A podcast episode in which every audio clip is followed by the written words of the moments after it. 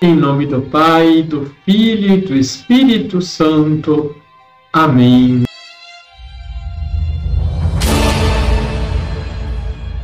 Olá, tudo bem com você? Desejo um bom e santo domingo a você e sua família. Estamos conversando esses dias sobre a oração.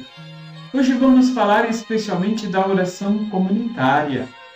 Os evangelhos nos mostram que Jesus tinha o costume de participar da comunidade, indo às sinagogas todos os sábados e de rezar, conforme podemos ler em Lucas capítulo 4, versículo 16.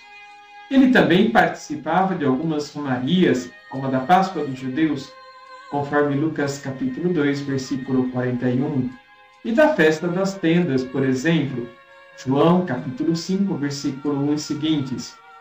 Para nós cristãos, a missa dominical é a expressão mais perfeita de oração comunitária. Na missa, participamos do sacrifício de Cristo por amor a toda a humanidade e renovamos o nosso compromisso de amor e fidelidade. Ninguém deve faltar da missa, a não ser por um motivo justo. Domingo sem missa é semana sem graça. Escreve nos comentários que tipo de oração você gostaria que eu comentasse aqui.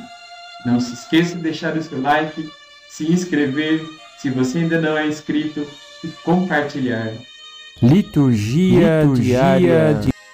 Aos domingos comuns desse ano litúrgico, nos é anunciado o Evangelho de Lucas. Jesus continua seu discurso conhecido como o Sermão da Planície.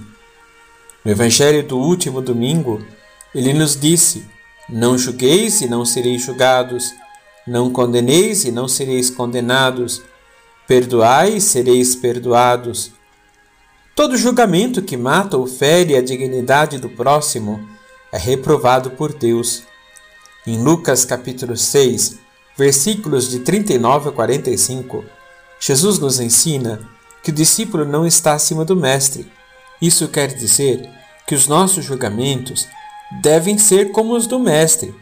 Aquele que estiver plenamente qualificado será como Mestre, julgar para salvar e ajudar, não para derrubar e destruir.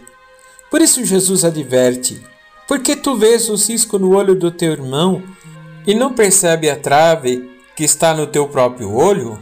Como podes dizer ao teu irmão: Deixa-me tirar o cisco do teu olho, quando tu não vês a trave no teu próprio olho?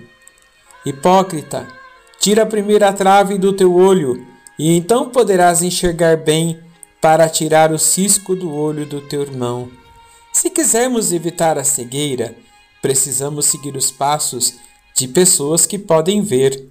Precisamos reconhecer nossa própria cegueira, nossas fraquezas, preconceitos e falta de objetividade.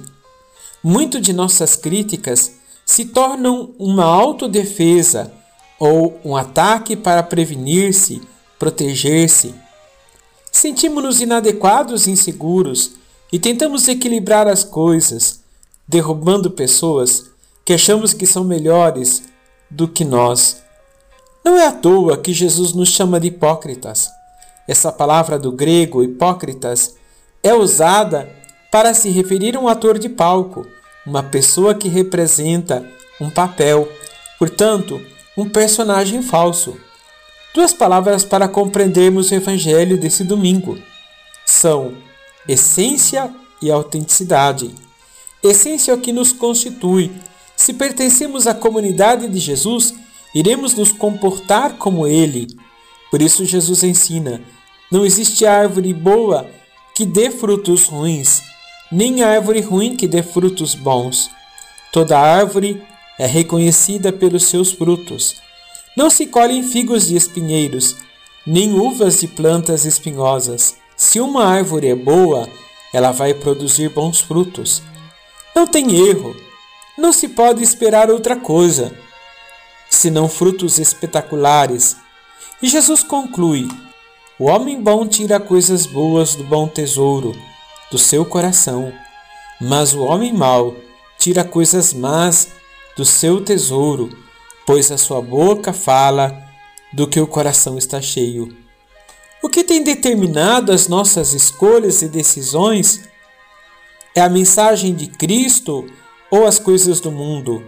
Peçamos a Deus nesse domingo a graça de permanecermos nele, porque aí não haverá erro ou falha. Não nos deixemos contaminar pelo espírito do mundo, que nos afasta do plano de Deus, nos torna julgadores uns dos outros e gera divisão, escravidão e morte. Vamos rezar? Senhor, purifica o meu olhar, dai-me um coração decidido por vós e sem as contaminações do mundo.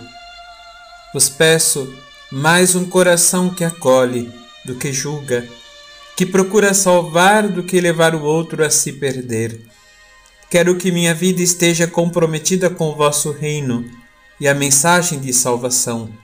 Por isso vos peço que a minha vida não seja contradição, mas ofereça a todos a doçura do vosso reino. Assim seja. Abençoe-vos o Deus Todo-Poderoso, Pai, Filho e Espírito Santo. Amém.